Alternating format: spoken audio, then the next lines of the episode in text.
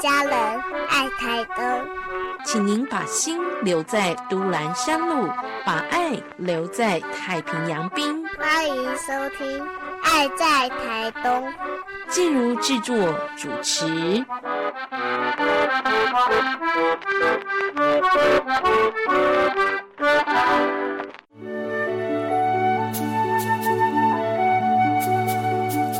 健康好邻居，医疗知识，心灵关怀，你也好厝边。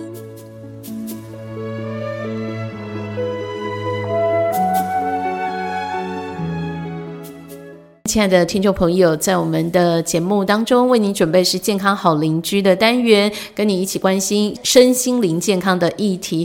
今天我们同样邀请到节目当中陪伴大家的是嘉丽丽基金会执行长吴芳芳，芳芳姐您好，您好，季如好，听众朋友好。是芳姐上一周给大家的功课呢，讲到了情绪的价值，我们要辨认、了解自己的情绪哦。所以呢，希望收音旁的听众朋友可以有一点功课，去练习说出自己的需要、自己的感受。你喜欢的是什么？你不喜欢的是什么？你想要的是什么？去试着练习说出来，这是针对。针对我们童年情感疏忽的问题，我们可以做的一个小小的改变哦。所以接下来呢，在今天节目当中，芳芳姐还要引导大家做一些什么样的功课？对，嗯。其实说出来非常非常的重要，它它是可以练习的。那如果是对方呢，是一个抒情有有障碍的人，情感疏忽就这么就长大了。可是他是你的重要他人，你要他改变其实很不容易。那我鼓励你，这个有听了我们这这个节目的朋友，你自己先做一些的调整。我举我自己的例子，我婆婆呃今年八十七岁。嗯，她是一个就是传统的女性，艰苦卓绝，然后呢也很很含蓄。那我刚刚嫁到呃我夫家的时候呢，呃，其实我是一个很喜欢抱抱抱人的人。那我我我曾经有几次就是我去抱我婆婆，我发现我婆婆是非常惊讶，而且她是把我推开，哎，她是早期的时候，她是把我就是把我推开，然后用很。就是很不解的眼光看我，这样有一次还问我写写安诺爱安呢，你写安诺这样子，他是不舒服的，不不喜欢的，因为可能在他成长的历程里面，那个年代的人，他是连自己的丈夫其实很可能都很少，就是呃这样子拥抱嘛，因为他就是，可是有没有需要呢？其实是需要的。后来呢，孙子慢慢长大了。那孙子呢，很会抱。我的孩子就是在西方长大啊，抱阿妈、亲阿妈。然后呢，我一直就是一一如那个呃以前的，就是每次见到面，我就会抱我婆婆，不管她的反应怎么样。那我发现很多年过去了以后，加上那个孙孙儿女的那个抱他，现在我们回去花莲的时候，他会主动抱我。嗯，哦，万姐后心不哦，然后就来抱抱。那我要走的时候，如果我手上有搬东西，我还来不及放东西要抱他的时候，他就会站在那边等我要抱他。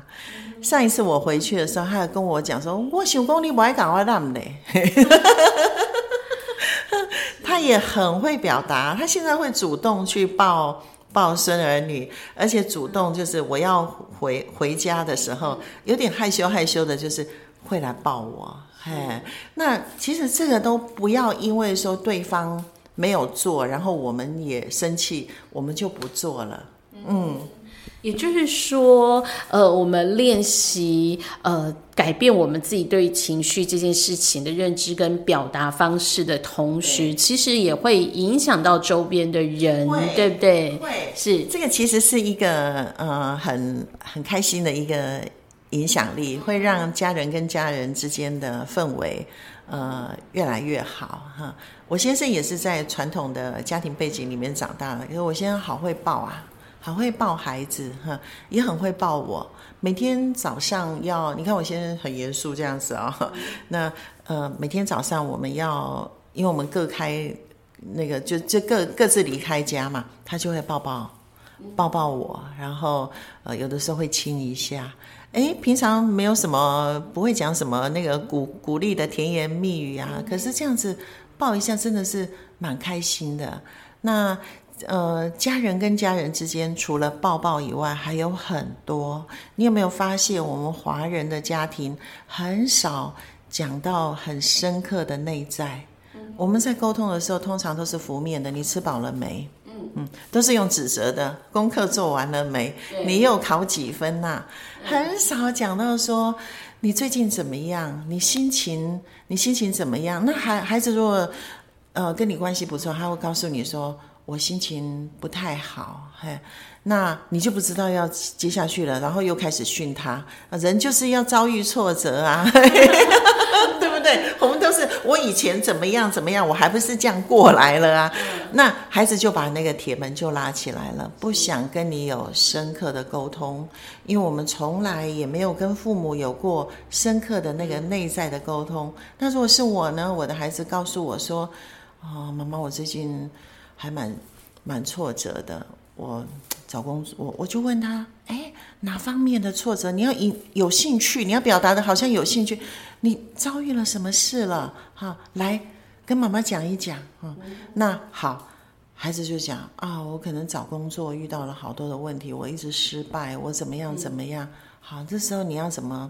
陪伴他呢，要告诉孩子说：没有，妈妈觉得你是有能力的，嘿，你是有能力，你要有凭有据。小时候有观察过他。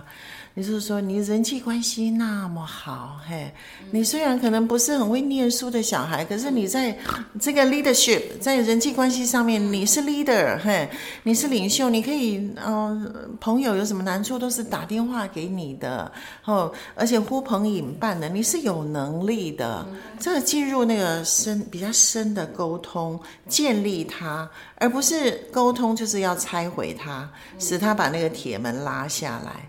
这是我们华人的文化里面非常欠缺的。是，这个的确是需要练习的哦。如果身边真的没有这样的。的状况情境可以跟亲友 来练习的话，有时候我们也也许可以跟自我练习对话啊，找出自己的感受情绪，给自己一个对话，怎么样去肯定这个情绪的价值，怎么样肯定自我。我想这样练习开始，也许我们跟周边的人就比较容易开口，对不对？对，季如讲的很好。其实我们自己要常常跟自己对话。你有没有跟自己讲过话？有的人应该大部分的人都有跟自己讲过话，可是我们大部分我们传统里面，呃，我们跟自己讲话都是讲那个比较不好的话，对不对？好烂哦，你好笨哦，你就是那么笨啊，等等的这样。现在开始，我要鼓励呃听众朋友们，你去辨明自己的情绪，而且说出来，先从这一点开始辨明自己的情绪。好，怎么样辨明自己？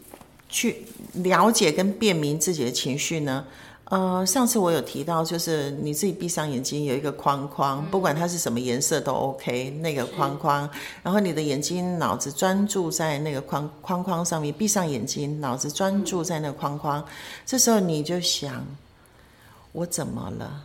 我现在怎么了？哎，好，这个时候可能有很多的思绪飞过来，飞来飞去啊，我忘记洗衣服了。我忘记晒衣服了，还有婆婆的药没有拿了，会飞过来，你都把它抛掉，抛掉，专注在我上面。我怎么了？我我现在到底怎么了？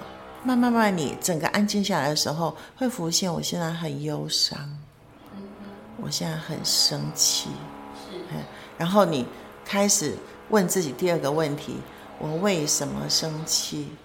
我为什么生气？很可能是孩子按了你的按钮。你回家的时候看见孩子功课没有写，哈，然后呢你就大发大发雷霆，哈，看见家里很乱，或是孩子跟你要要钱，说妈妈明天要缴什么，我还没有得到那个钱。明明你口袋是还是可以缴那个钱的，可是你就碰到钱的事情，可能就大发雷霆。然后你察觉到说。啊，我刚刚生气，很难过。生气是因为小孩子跟我要钱，可是有那么严重吗？我怎么了？再回到框框里面，我怎么了？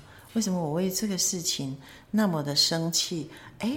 好像还有一个难过在里面哦，有一个忧伤在里面。哎，很可能你的大脑会帮助你去想到说啊，这条线连的好长好长哦。很可能是小时候你家里面人口众多，每次要缴费的时候你就开始担心，然后这个情绪按钮就拖延到现在这个时候。当你的你的童年内在小孩还没有痊愈，还在那个害怕里面，孩子跟你讲到要钱的事情的时候，你情绪按钮就上来。来了，所以你才发那么的大，所以那个觉察非常非常重要，可以帮助我们了解。好，这个时候一定要说出来。嗯，我想除了辨明以外，辨去明白哈，然后呢判读辨明哈之外呢，一定要让他有个出口，要说出来。嗯，怎么说出来呢？你没有人好说的时候，自己告诉自己说，哦。原来我是这么生气，是因为小孩子去按到了我的按钮。原来是因为我的害怕，我小时候的我怎么了？好，这时候要鼓励自己儿时的我，告诉自己说我已经长大了。我其实是。在管钱的，嘿，我我我是在钱上面是有权柄，我没有很有钱，可是我是可以可以掌控这一点点的小钱的。我已经长大了，不要怕，不要怕，没那么快。你一次又又一次练习的时候，你会越来越老练。那最好是你去找一个人讲，嗯，找一个人讲，你信赖的人。你告诉他说：“我刚刚很伤心，因为怎么样怎么样。那最好就是找跟你有冲突那个人。那如果是小朋友的话，你说话的时候，你就是要用他能够理解的语言。如果是妈妈爆炸了，喷火龙，然后呢也觉察了是我童年的害怕，你跟孩子找到一个比较平安的时刻。”哈，两个约会，然后坐下来，要跟孩子同样的高度哦，哈，坐下来握住孩子的手。你说，孩子，妈妈真的这几天为我，呃，前几天对你的大发脾气感到非常的难过。其实妈妈不是在气你，嘿，你要那个钱本来就是应该妈妈要负责的。妈妈是对我小时候有什么什么的经验，我觉得很挫败。嘿，我小时候那时候每次要跟父母要钱的时候。我就怕好几天，担心好几天，然后我就很挫败，有的时候也要不到，是那个小时候的我的害怕出来，跟我的生气，那时候该生气的没有生气，现在来对你，请你原谅我，你要把它说出来，说出来的时候，其实孩子也能够了解，然后得到安慰。你鼓励孩子说：“你不会像妈妈。”那孩子说：“那我怎么办呢？那下次我都不敢再跟你跟你要钱了吗？”你鼓励孩子说：“哎，好不好？你用写的，你用写的，让妈妈可以缓和一下。嘿，你用写的，会写在家里就放一个黑板。我有曾经鼓励一个这样子的家庭，他们家放一个黑板，不敢讲的就写在那里。哎，慢慢慢慢，我们就越来越好了，孩子也不会受伤。”好，所以从这个案例当中，给大家一些建议，可以怎么样去面对，怎么样去练习哦。稍待一会儿，我们继续回到节目当中，来跟大家谈谈疗愈过程，我们还有哪些要做的事情呢？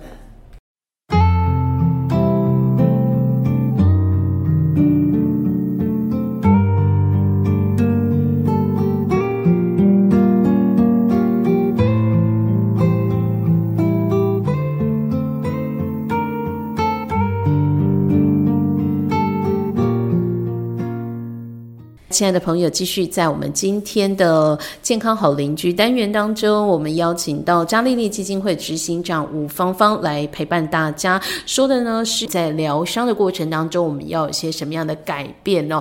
那么这一系列我们认识了情绪的价值，也几个步骤来带大家去。察觉自己情绪的状况，面对它，然后分析判读之后呢，很重要的关键，刚刚芳芳姐告诉我们，一定要说出来。如果身边没有人可以说，先练习对自己说出来。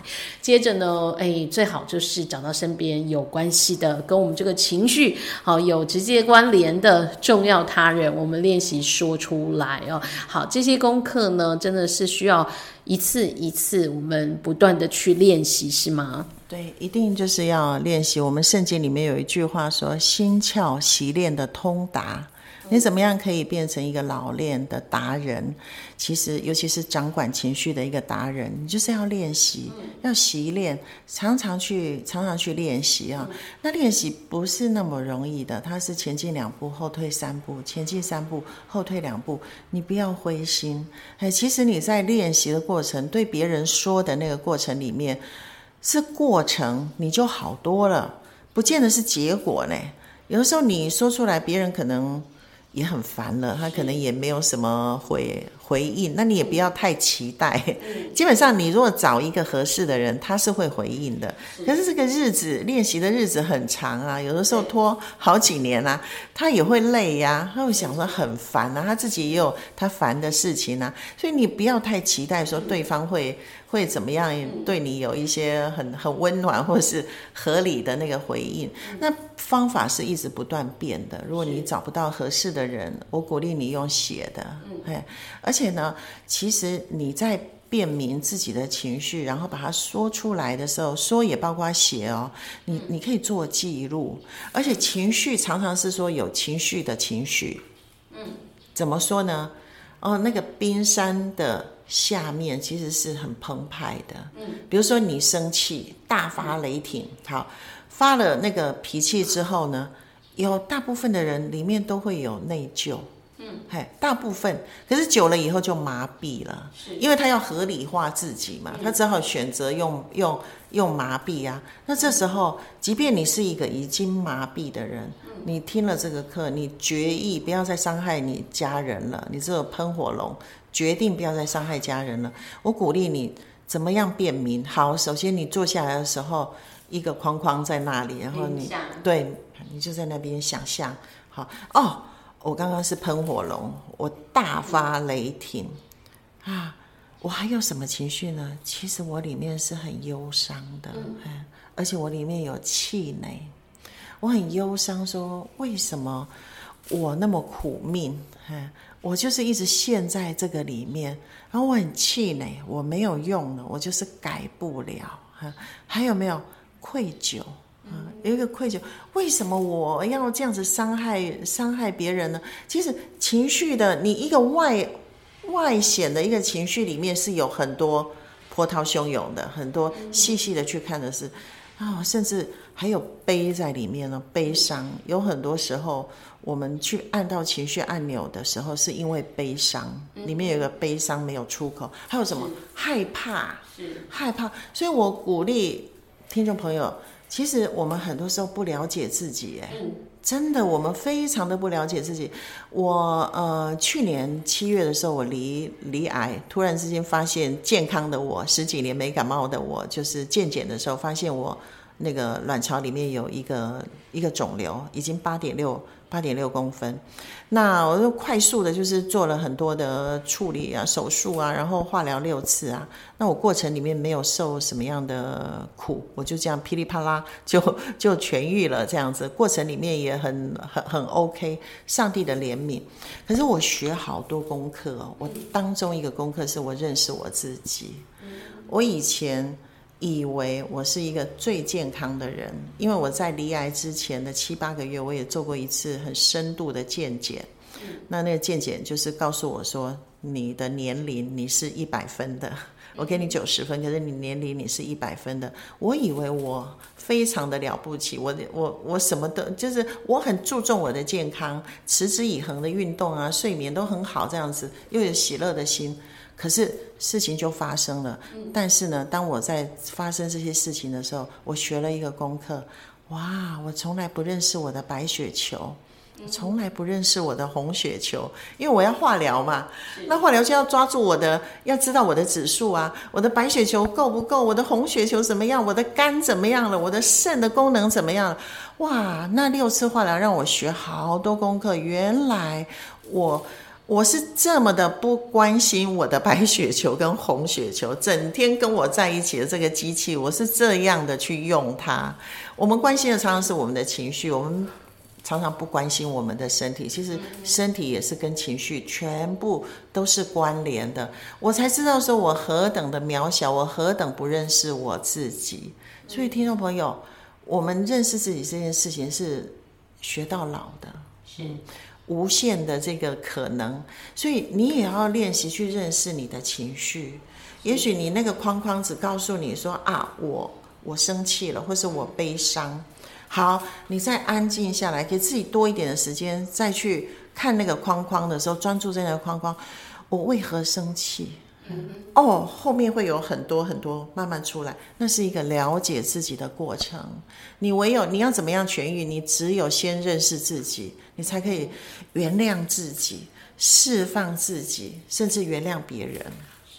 所以今天其实，在这样的一个呃面对、了解跟分析自己情绪的课题当中，芳芳姐也是鼓励我们大家，不要以为我们做过了，我们很了解自己了，我们已经交完功课、应付好了，就就急着跟芳芳姐说：“好了，我做好了，我们下一步吧。”其实。